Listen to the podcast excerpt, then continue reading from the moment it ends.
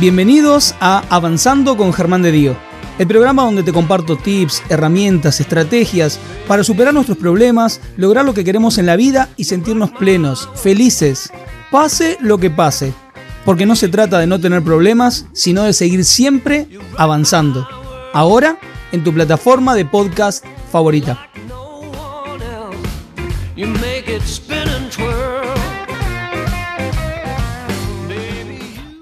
Tema de hoy.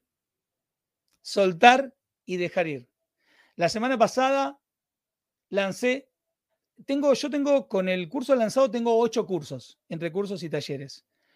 Pero la semana pasada lancé el curso Soltar, el curso para aprender a dejar ir. Y para mí siento una alegría inmensa por el tema, porque era un tema que me venían pidiendo muchísimo, porque era un tema que a nivel de mi vida yo también estaba atravesando, o sea que eh, coincidía todo. Y también lo que tenía de particular este curso, lo que tiene de particular este curso, aprovecho, todos pueden pedírmelo, me lo, piden, lo pueden adquirir.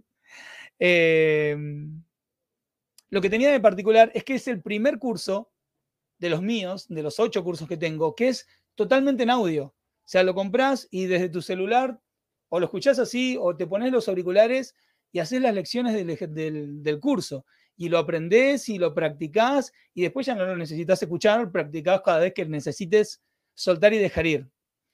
Y voy a aprovechar a contarlo esto. Le envío el mensaje de mi curso a la invitada de hoy y la invité para que volviera a estar en avanzando porque ella ya ha estado, por lo que me respondió. Cuando le llegó mi mensajito de mi curso, ella me dijo soltar es mi legado. Cuando me dijo eso, yo dije, wow, Janine tiene que volver a estar en el programa. Así que quiero que reciban, pero con un abrazo, pero apretújenla virtualmente, porque es un sol, como decía recién Karen hace un ratito.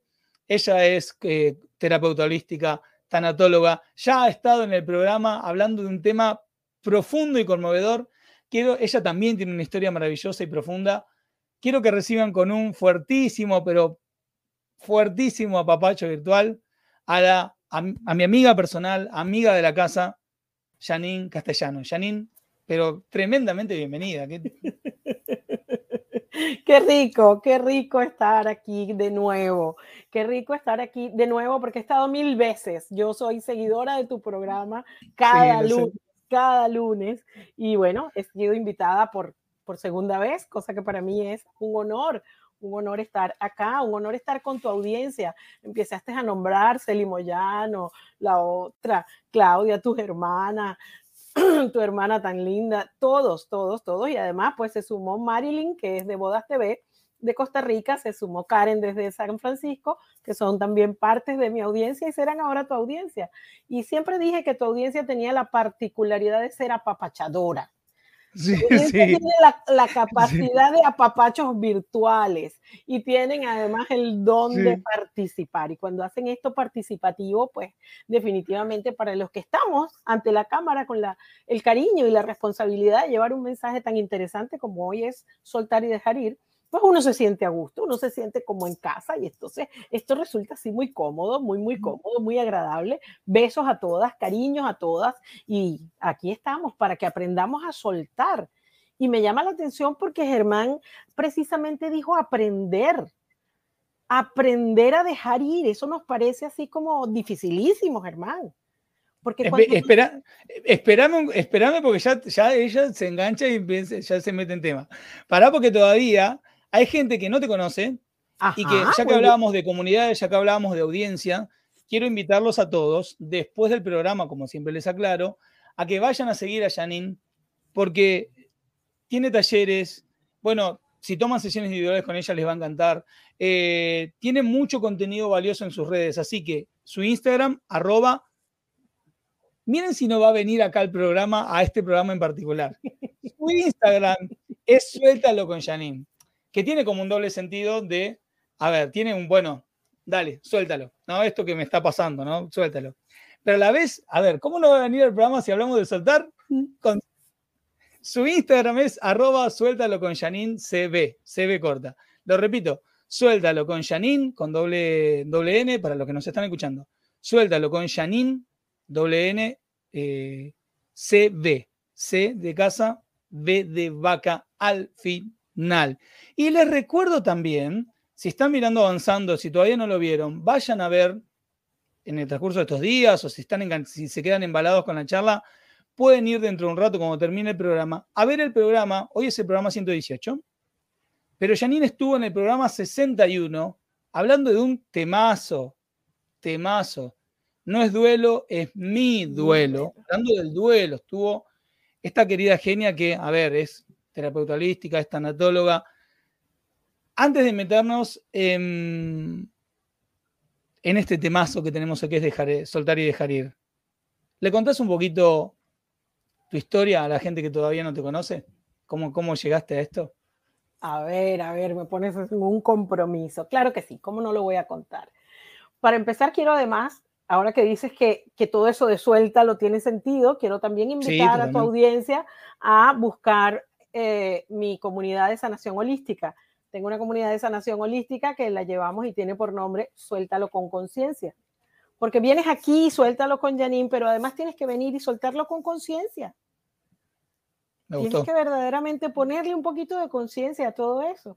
Y sí, Suéltalo porque todos necesitamos, todos necesitamos eso que nos ahoga en algún momento, ¿no? Y llego a todo esto porque primero llego a lo que tengo hoy como comunidad gracias a ti. Y eso me gusta mucho. Gracias a ti porque me pudiste dar un puntito más para eso que es precisamente, hoy saludamos a Daylin Conde también, pero qué maravilla tenerlas todas por acá. Ahí voy, mientras eh, vos vas charlando, voy, voy poniendo un poquito que sí, las vamos saludando a todas. Eh, te decía que precisamente tú me diste ese, ese empujoncito, o a lo mejor me abriste las manitos de lo que yo tenía que soltar en algún momento y atreverme a dar estos pasos en donde hoy me atrevo a, a tener consulta privada, hoy me atrevo a tener una comunidad tan hermosa que son esas mujeres que están allí hoy acompañándonos y que hacen trabajos personales preciosos de todo tipo. Entonces, de alguna manera, pues me atreví a eso, pero llegar a esto es de muchos años más atrás. Llegar a esto y a la necesidad de soltar y de entender un poco el duelo, que es lo que me hace sanatóloga, es entender que definitivamente tenemos que aprender a soltar nuestros dolores, nuestras pérdidas, y que no solamente perdemos seres queridos cuando se mueren, sino que hay cualquier cantidad de pérdidas. Yo llego a la tanatología cuando perdí a mi hijo mayor a los 18 años, ya hoy tendría 41, y precisamente, y aquí aprovechando que estamos haciendo invitaciones, el 4 de noviembre que tiene, se hace un abrazote, Celi, eh, el 4 de noviembre vamos a tener un Dead Café, una de las actividades más hermosas que yo he podido monitorear y mentorear. El Dead Café es una actividad para hablar de la muerte con la naturalidad que la vida nos regala. Y para mí es un tributo a lo que la muerte me ha enseñado y a tantas personas que han pasado por mi vida y hoy no están. Entonces, aprender a hablar de la muerte y de nuestras pérdidas con naturalidad es algo que definitivamente nos deja un aprendizaje y un crecimiento como ser humano maravilloso. En los Dead Café hablamos de cosas como, por ejemplo, de qué aprendiste de la muerte y, y de repente alguien te contesta, Germán, aprendí que no soy dueña del tiempo. Mm. Aprendí que la vida de mi hijo a los 18 años, cuando se acabó, fue una vida completa, que no quedó nada por decir. Oh, que quedaron muchas cosas por vivir, sí. Fíjate que en estos días, pensando en él, como todos los días, nunca supe si tuvo sexo o no, porque se enfermó a los 16 años. A los 16 años yo había tenido sexo. Uy, qué pena decirlo acá. Pero no sé si mi hijo tuvo sexo o no tuvo sexo. Y sin embargo, Claro que le faltaron miles de cosas por vivir. Quería ir a la universidad y no llegó.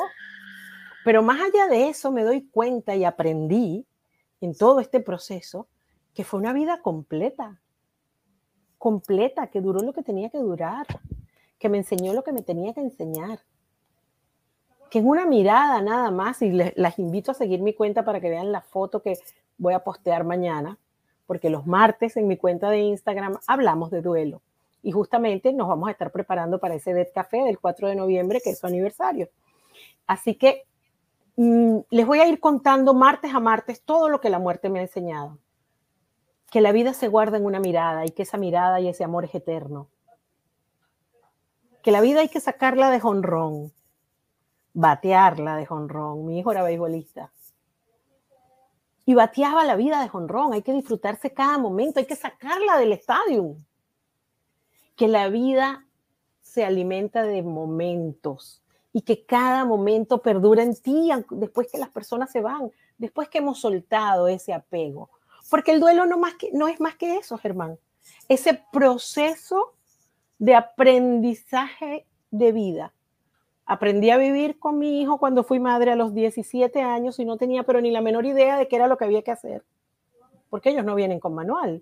Yo aprendí a vivir con mi hijo, aprendí a vivir como madre y después me tocó aprender a vivir sin mi hijo. Y es un aprendizaje que todavía llevo. Todos lo llevamos, cada quien a su ritmo, por supuesto. ¿Sabes que hay algo que me impactó? Eh, esta charla de hoy va a ser de impactos. Esta charla de hoy va a ser de impactos por el tema en sí mismo, ¿no? Y por lo que aprovecho a pedirles a todos, los que quieran compartir, los que quieran preguntar, saben que vamos a buscar, voy a buscar responder la mayor cantidad, con Janine, la mayor cantidad de dudas y consultas posibles. Eh, vos es que hay algo que, que me impactó de lo que acabas de decir. Mencionaste, tu hijo falleció con 18 años, y hablaste de tú una vida completa. Sin embargo, me venían a la mente cuántas frases de que por ahí muere una persona, eh, un adolescente, niño, joven o una persona... Uh-uh.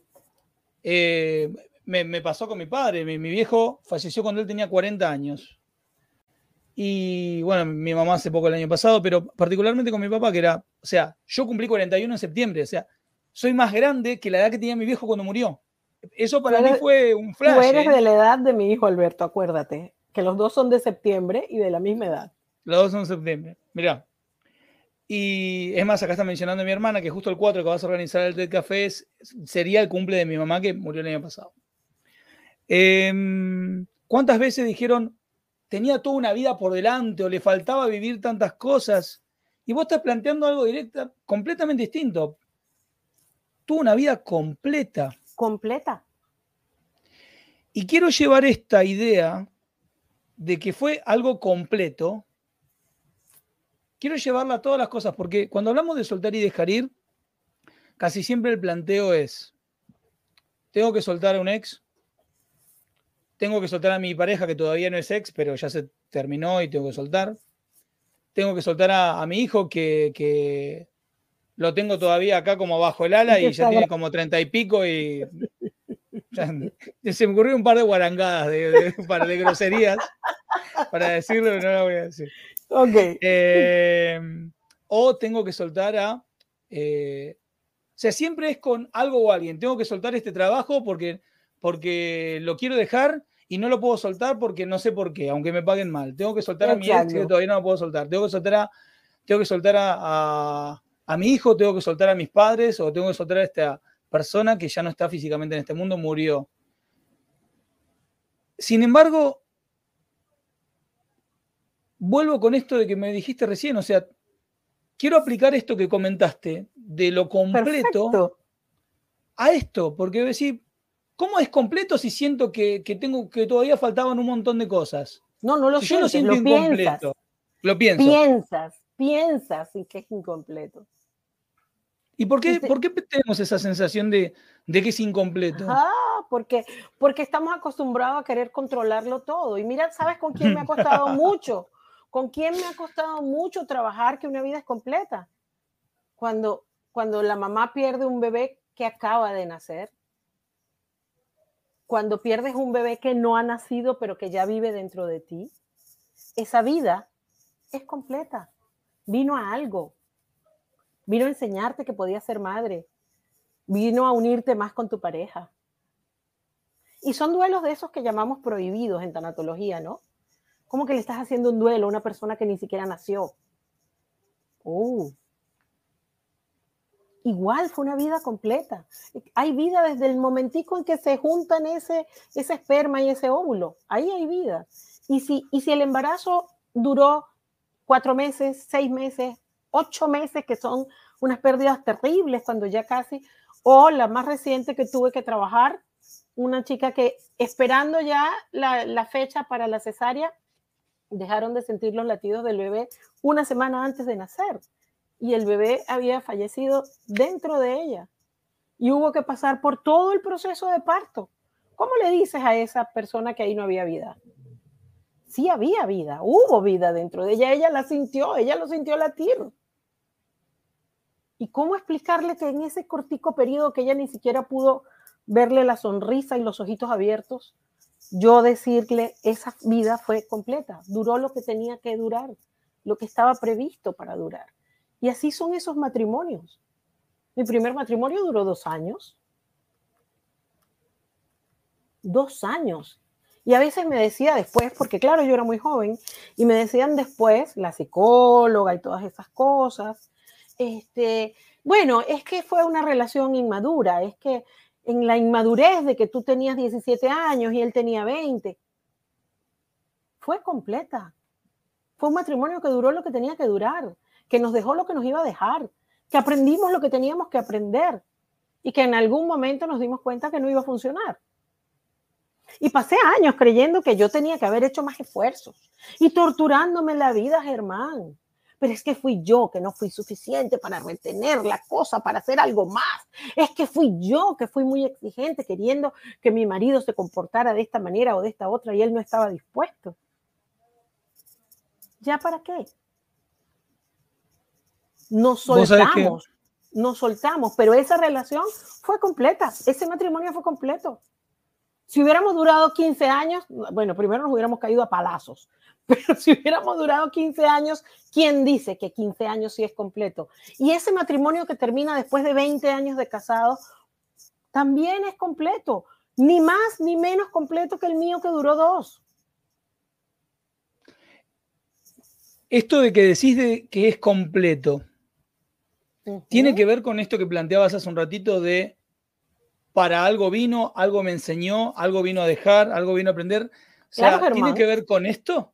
claro, Germán, todo empieza y todo termina. Es afán nuestro querer controlar la duración de eso. Un matrimonio perfecto tiene que ser hasta que la muerte lo separe. Ajá, y, si el fulano se muere a los tres meses de casado, uh, faltó por vivir en el matrimonio. No, fue un matrimonio de tres meses. O si me divorcié a los dos años, ¿cuántos años ¿a los cuántos años tú te separas de tu pareja? ¿Después de cuántos años? Yo llevé casi 24 años cumplí. ¿Fue más completo que el mío que duró dos? No, porque va a ser completo. Hay, ah, pará, porque esto, esto me está volando la cabeza y quiero compartirlo con todos. No tiene que ver el tiempo, sino que tiene que ver, o sea, fue completo en función de lo que venía a enseñarme y lo que teníamos que aprender y compartir. estábamos ahí. Y compartir. No teníamos más que compartir después de 24 años. No había más para compartir, se acabó. Wow.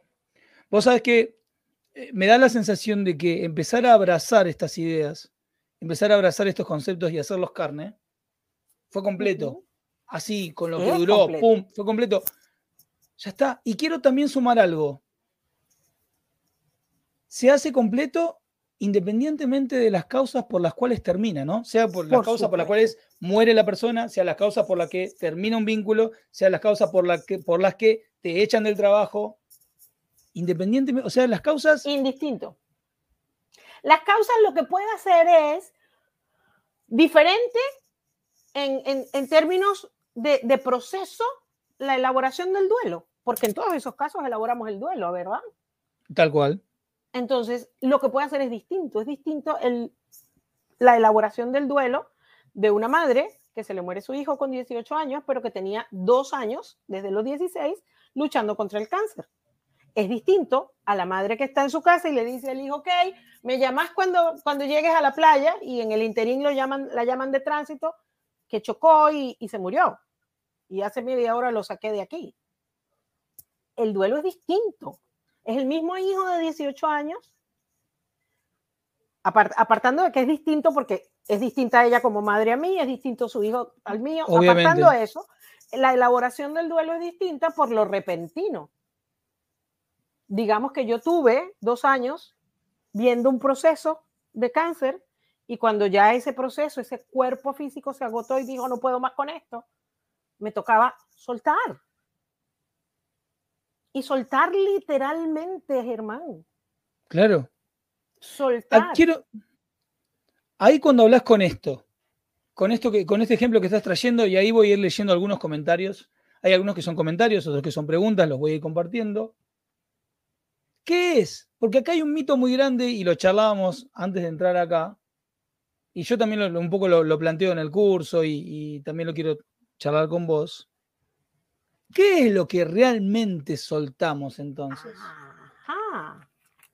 Primero, cuando tenemos hijos, cuando tenemos pareja, cuando formamos familia, cuando nos unimos a un trabajo, tener claro que no adquirimos un certificado de propiedad. Yo, yo, diría que ese es un primer punto a entender. Ni el matrimonio es un certificado de propiedad, ni parir un hijo te da propiedad sobre la, sobre la vida de ese hijo, ni tener un proceso de gestión exitoso en un trabajo o en un proyecto de negocio te da un título de propiedad. Las cosas son propias, completas como son. Y las utilizamos, las compartimos, las vivimos, las convivimos en el término de pareja y relaciones. Entonces, no se trata de soltar o las circunstancias, no se trata de soltar a una persona. No es a la persona, no es al cargo de gerente de finanzas que yo tenía en la empresa tal o cual. Es el vínculo, el relacional pensamiento que me une a esa persona, a esa empresa, a ese puesto que yo gestiono. Hay un vínculo, pero la gente también confunde que vínculo es lo emoción, la emoción. Y claro, hay una emoción. Cuando tú le estás pasando bien con alguien, se empiezan a generar todas esas hormonas maravillosas, ¿verdad? Las endorfinas, las feromonas, lo rico que es estar juntitos. Entonces, yo me quiero quedar aquí. Yo me quiero quedar en este vínculo maravilloso, sabrosito que me abraza que ve peliculitas en Netflix conmigo y me trae las cotufas. No sé cómo tú le dices a las cotufas. ¿Sabes lo ¿Qué son las cotufas? Palomitas de maíz. Ah, sí, pochoclos, pochoclos. Ok, ok. Entonces, estoy muy rico aquí y cuando me desconectas eso, hey, ¿qué pasó? ¿Cómo que te vas? ¿Por qué? ¿Y cómo voy a ver Netflix ahora? Entonces no es la persona, es todo lo que esa persona en la relación conmigo me provee. Me provee esas endorfinas. Además de que paga la luz y la mitad de la renta. claro, claro, claro. Entonces Vos sabés que me traes, me traes esto y uno de los ejercicios que hacemos cuando estoy en consulta con, con, con un consultante, valga la redundancia. Okay. Cuando la persona me dice que no puede soltar X cosa o X persona, una de las primeras cosas que hacemos es definir qué es lo que este vínculo te daba. Claro. ¿Qué, te, ¿Qué te hacía sentir? Porque en realidad, y esto es, chicos, chicas, queridas locas, locos conscientes, este es el primer mito que queremos patear en el estómago con Janine. En realidad, no soltamos personas. Para nada. No soltamos trabajo. Lo que estamos soltando en realidad está dentro nuestro. Es, es ese apego, es eso que estamos generando acá y acá con eso. Está bien, hay ejercicios a ver, en la práctica que uno a veces, yo que trabajo mucho con la mente subconsciente, hay ejercicios que uno hace, bueno, vos también, hay ejercicios que uno hace en los cuales, bueno, vos ves por ir a la persona y dice, hay, hay ciertos ejercicios que se hacen para eso, pero en realidad no se está soltando la persona, no se está soltando el trabajo, no se está soltando esa persona que se está por ir o se fue. Estamos soltando los apegos nuestros. Y fíjate qué interesante, porque cada, cada situación, cada pensamiento me lleva a un ganar, porque por eso, por eso hablamos de, duelo y de pérdida, porque a nadie le gusta perder. ¿Ok? Entonces, estar contigo en, este, en esa relación maravillosa me trae esta y esta y esta y esta otra cosa buena. Soltar me quita y me trae y puede tener intención positiva también.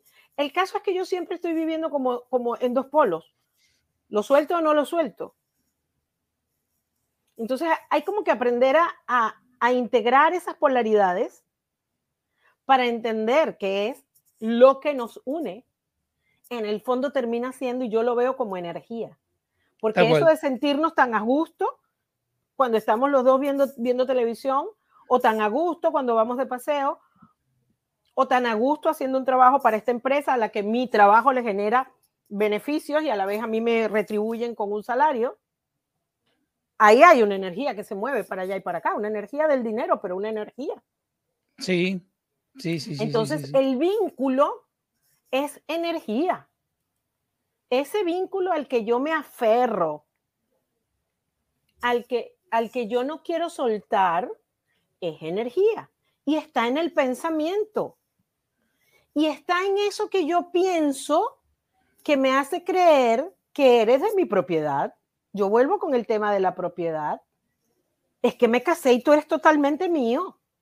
Y yo soy tuya para siempre hasta que la muerte nos separe. No, yo no soy tuya, yo no soy de nadie, yo soy mía y tú eres tuyo y venimos y nos casamos y llevamos una vida bomba, divina, pero cada quien es cada quien. Ay, ¿cómo se habla de la media naranja? Cosa que no existe. Tú eres una naranja completa, yo soy otra naranja completa, picamos las dos naranjas por mitad, exprimimos y sale el más rico jugo de naranja.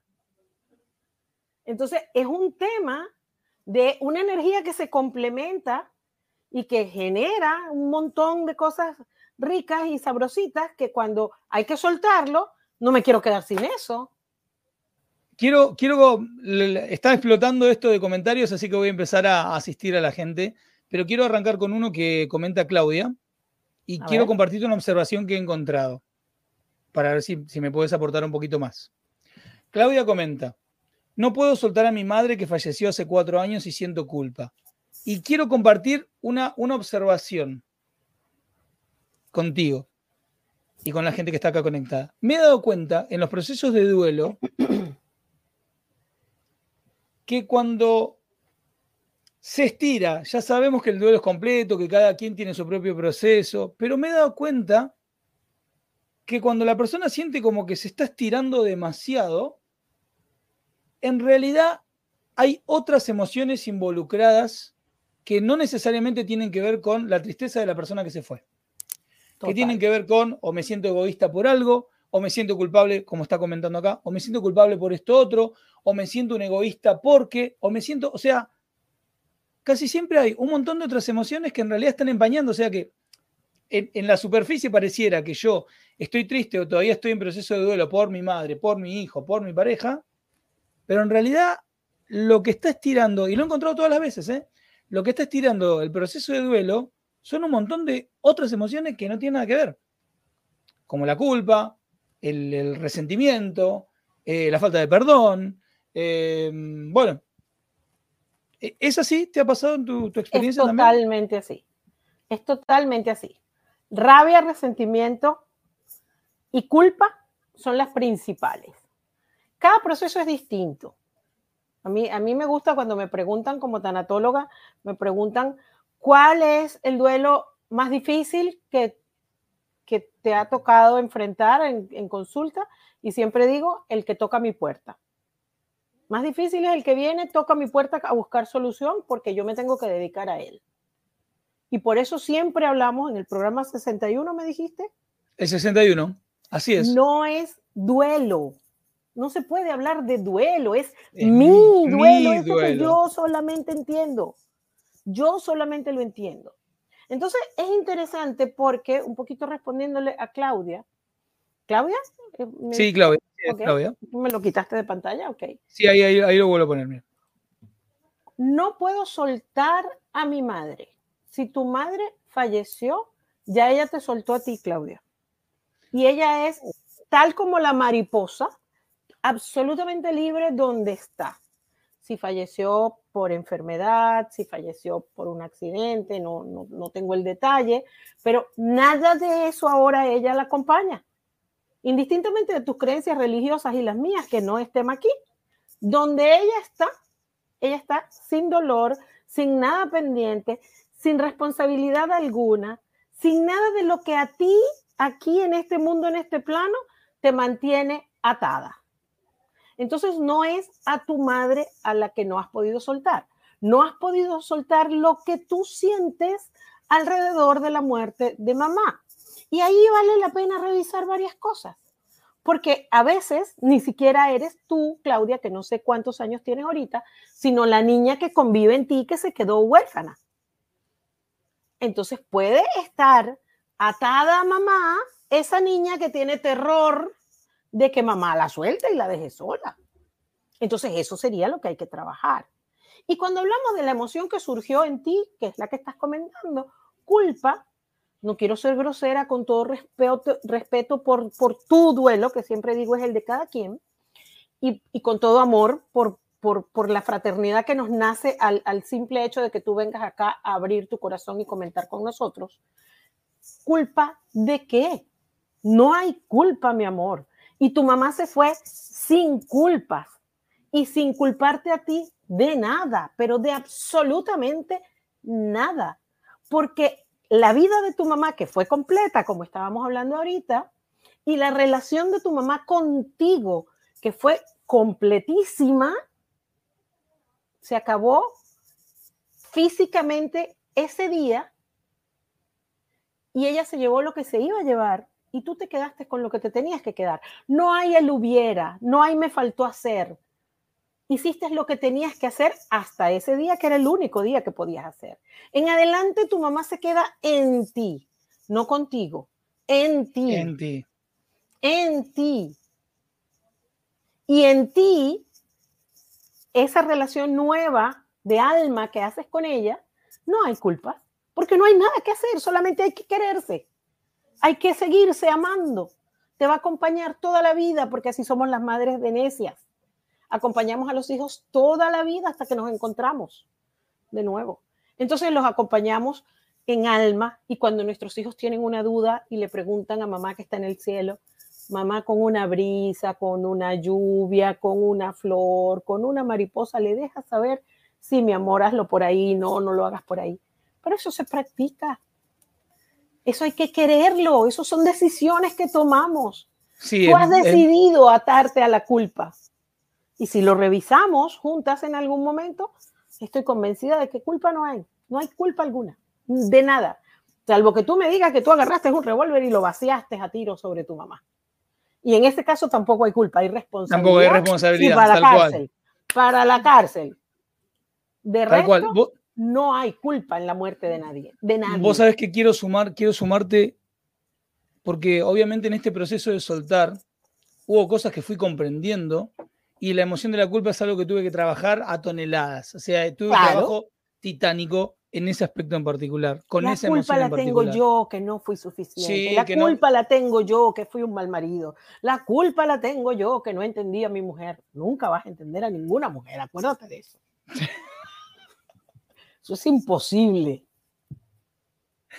La dona, como decía la, ópera, ¿no? La dona es móvil, la dona es móvil, la mujer es cambiante. La dona es móvil. Bueno, para, que lo, que te quería decir, aportar, y también para la gente que, está acá conectada con esta idea, en las columnas que hago en radio todos los viernes, después fíjense en el link que tienen en mis redes sociales, eh, busquen la columna de los viernes, eh, que están todas, tengo más de 83 columnas hablé de esto del hubiera, la idea del hubiera, hubiera hecho tal cosa, no hubiera hecho tal cosa, hubiera pasado esto, no hubiera pasado esto otro. Los hubiera te atan y te condenan. Te atan y te condenan. No, hubiera pasado tal cosa. No, si hubiera hecho esto, no hubiera hecho lo otro. Y la realidad, el otro día lo escuchaba a un muchacho en las redes que se llama Faridiek, es el, el, ¿Sí? que él decía, no recuerdo una frase de un filósofo, que es una pérdida de tiempo mirar los hechos del pasado, mirar la ignorancia del pasado con la sabiduría del presente, porque obviamente en ese momento se hizo lo mejor dentro del mapa mental de la persona, ahí ya nos ponemos, dentro de la neurología, dentro del sistema de creencias, de valores, del mapa mental de la persona, siempre el cerebro toma la mejor opción posible. Por más que después salió todo mal, se terminó terminando, por más que haya pasado lo que haya pasado. Claro. Pero ahí con eso conecto con, no quiero enredar todo, pero todas las ideas están conectadas. Con esto conecto con el punto de que en definitiva, las causas por las cuales se termina algo son excusas. Porque en definitiva se termina cuando se tiene que terminar. El otro día lo escribía. No hay duda de eso. Las causas, son, las causas terminan siendo excusas. Me gusta. Porque todo tiene un tiempo. La voy, a, tomar. Todo es completo. Porque si todo es completo, las causas o las razones, y, lo, y esto lo comenté las que Tenían que ser. Exacto. Son las que tenían que ser. Entonces, nos encanta decir, si yo tuviera 20 años menos con lo que sé ahora, si tú tuvieras 20 años menos, otra vez, no sabrías lo que sabes ahora. No, sin duda, no. Entonces, tienes los años que tienes gracias a todo lo que sabes. Exacto. Has llegado aquí gracias a todo lo que sabes. Todo lo que he vivido en mi vida, bueno y no tan bueno, ha sido necesario para llegar a estar aquí conectada con Germán en el programa 118. Tal cual. Todo, todo. Si yo no me hubiera divorciado de mi primer esposo, yo no estaría aquí hoy sentada contigo. Sí.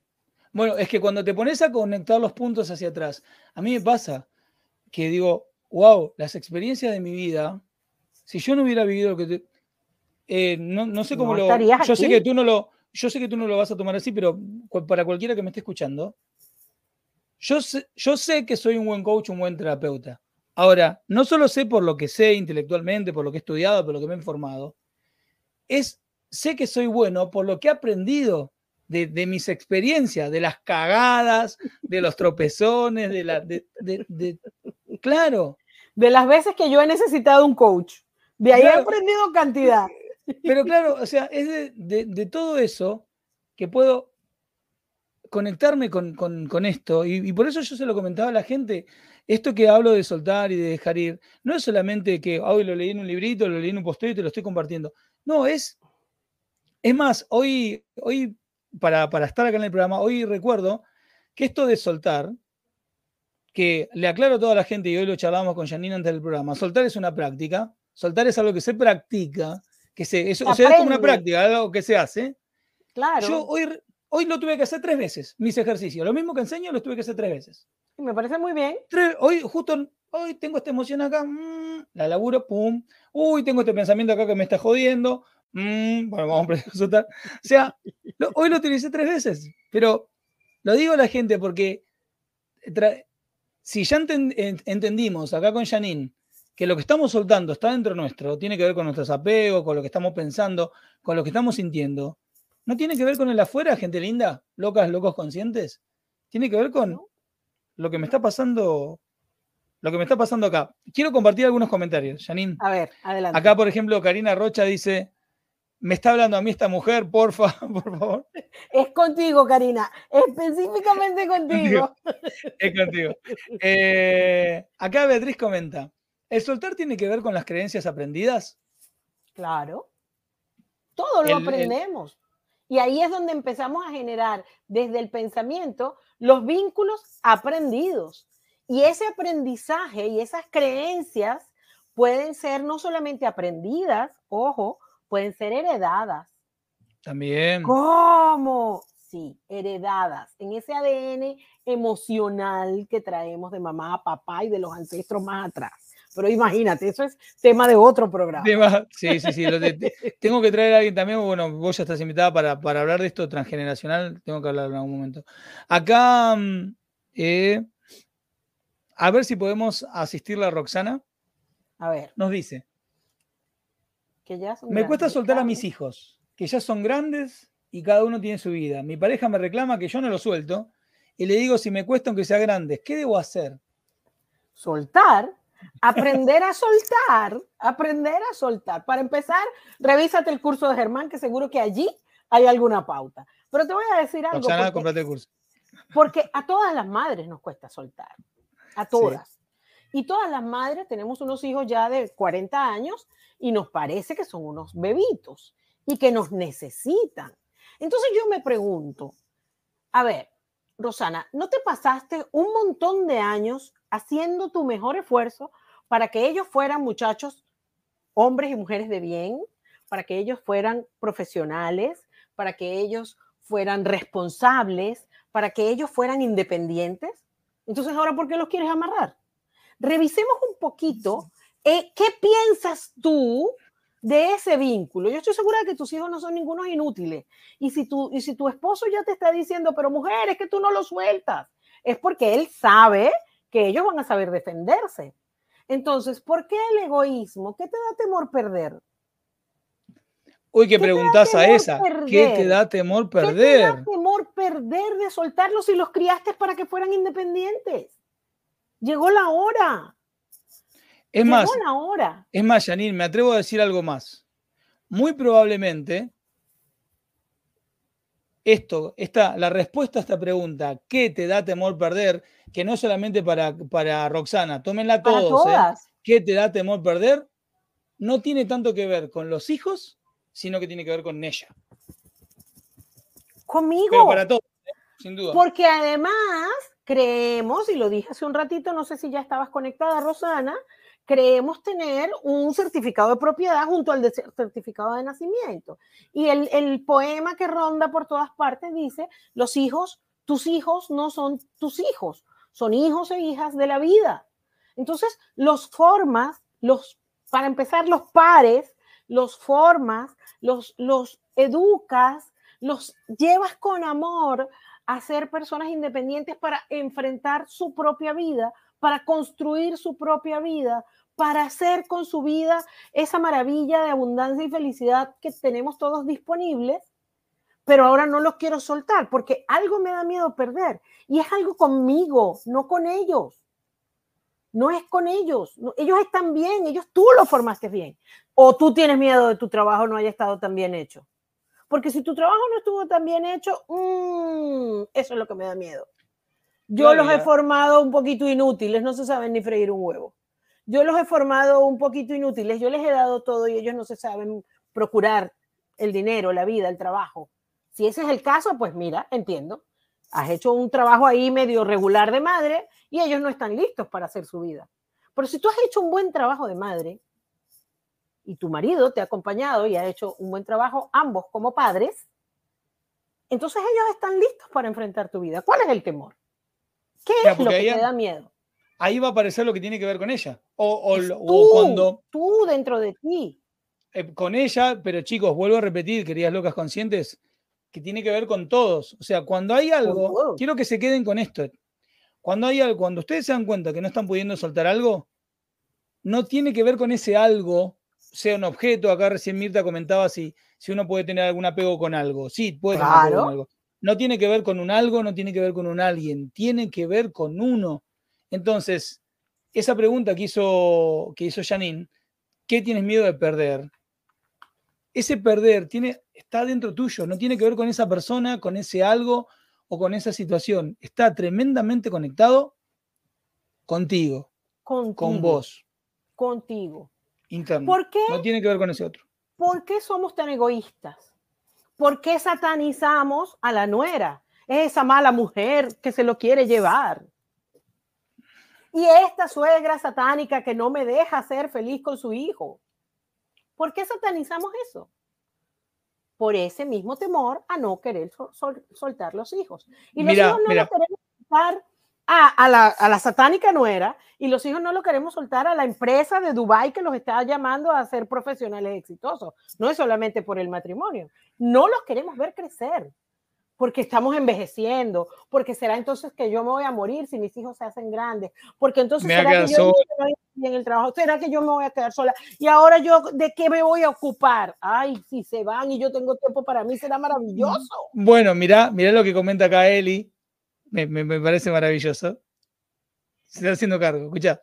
Creo que me cuesta soltar, la querida Eli, creo que me cuesta soltar a mis hijos, eh, que me cuesta soltar, perdón, a que mis hijos aprendan a hacer cosas por miedo a perder que dependan de mí. Fíjate. Ok, entonces ahí te volteo la, la pregunta. No es que te da miedo perder. Ahora, ¿qué te genera de ganancia tenerlos a ellos dependiendo de ti? Alguna ganancia has de conseguir. Sí. Afectiva, económica, porque te pasarán entonces una, manutención o qué. ¿Por qué tengo miedo de que ellos dejen de depender de mí? Si para empezar yo soy medio imperfecta y no soy la que les va a resolver todos sus problemas. Ellos tienen que aprender a llevar su problema por sí mismos. ¿Sabes qué he encontrado también, Janine? Esto de repetir las historias. Ah, pero no eso va contra generacional. Claro, no, no quiero soltarlo porque tengo miedo que le pase lo mismo que yo con mi mamá, yo con mi papá. Claro, claro, claro. Creencias aprendidas, patrones heredados, ADN emocional que no comprendo, pero que en alguna parte de ese árbol genealógico está amarrado alguna de las ramas. Y ese amarrar la rama me genera un vínculo que no puedo soltar. Janine, aparte de ser clarísima, para, clarísima y contundente para explicar, es maravilloso escucharte. Pero el tiempo es tirano. No, no es tirano, el tiempo es el tiempo. Nos quedan cinco minutos de programa, cinco o seis minutos. Da para charlar 83 horas. Em, hoy hablábamos antes de, entrar en el programa de que el tema de soltar está muy conectado con el perdón. Oh, ajá. Eh, es más, yo me encantaría arrancar esto de soltar y el perdón con una definición. No sé si recordás que yo tengo un curso que se llama Aprendiendo a Perdonar. Claro. Y en él compartimos una definición que no es, oh, la Biblia de Germán, aquí tienen, esta es la definición del perdón, pero es una definición que ayuda muchísimo a poder experimentar el perdón, no como concepto, como experiencia. Es que ahí es donde está la clave, claro. Y, y este concepto dice así, perdonar es la decisión de soltar las emociones de resentimiento, rencor, deseos de venganza, eh, ira y los pensamientos que las generan. Y los pensamientos que la generan. Porque obviamente pensamiento genera emoción, la emoción crece, sigo pensando igual. O sea, perdonar termina siendo, desde esta mirada, no es una única mirada, obviamente, la decisión de soltar. O sea, es una decisión. Yo decido suelto esto, las emociones de resentimiento, esto de, no sé, me peleé con vos, vamos a suponer que me peleé con vos por algo, y simplemente cuando siento esa bronca con Janina y Janine, que ¿por qué no le cae un avión en la cabeza? Digo, suelto esto, ya no, ya no quiero sentir esto que estoy sintiendo con ella. Por más que después no nos hablemos, por más que después, o sea, simplemente no quiero seguir sintiendo esto. Pero si estás tan bravo conmigo, tan en bronca conmigo, no me llames más, no hablemos más. Pero perdónate por guardar ese resentimiento. Tal cual. Perdónate tú. yo, tú estás bravo conmigo y yo a mí ni me importa. Yo te sigo queriendo para empezar. Entonces a mí ni me importa porque además yo no creo haberte hecho nada malo. Tú estás bravo tú solo. Y entonces tienes una herida gigante allí desde tu pensamiento, por lo que tú crees o tú interpretas de lo que yo te hice que no soportas. Y crees que me tienes que perdonar a mí, pero yo ni pienso en eso. A mí no me tienes que perdonar. Suelta esa herida que tienes abierta ahí y que te hace sentir toda esa rabia hacia mí. Suéltala. Suéltala. Esa es la esencia del perdón. Yo lo trabajo a través de Oponopono. Como, oh, maravillosa, maravillosa herramienta. maravillosa herramienta. Cualquiera de las chicas de, de, mi comunidad que está conectada aquí lo puede decir, porque acabamos de hacer un desafío hace un mes atrás. Suéltalo. Y ese suéltalo es consciente, es pensado. este guardarle rabia a Janine y estar deseando todos los días que le caiga un avión encima, como acabas de decir, eso ni siquiera va a pasar. Eso es ganas tuyas de controlar el vuelo del avión y la puntería para que me caiga encima y me aplaste, pero eso no va a pasar. Eso no va a pasar.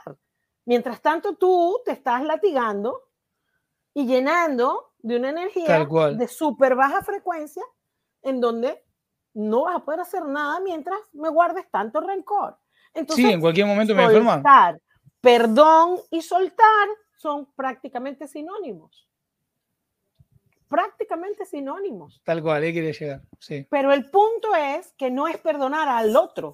No, para nada. No es perdonar al vínculo. Es perdonarte tú por el espacio que le diste a esa memoria en tu chip que no te deja llenar de otra cosa. Es simplísimo, Ger. Sí, sí, sí. Es, más, esto que hablábamos hoy antes del, antes del programa, empezar a entender que si yo no perdono,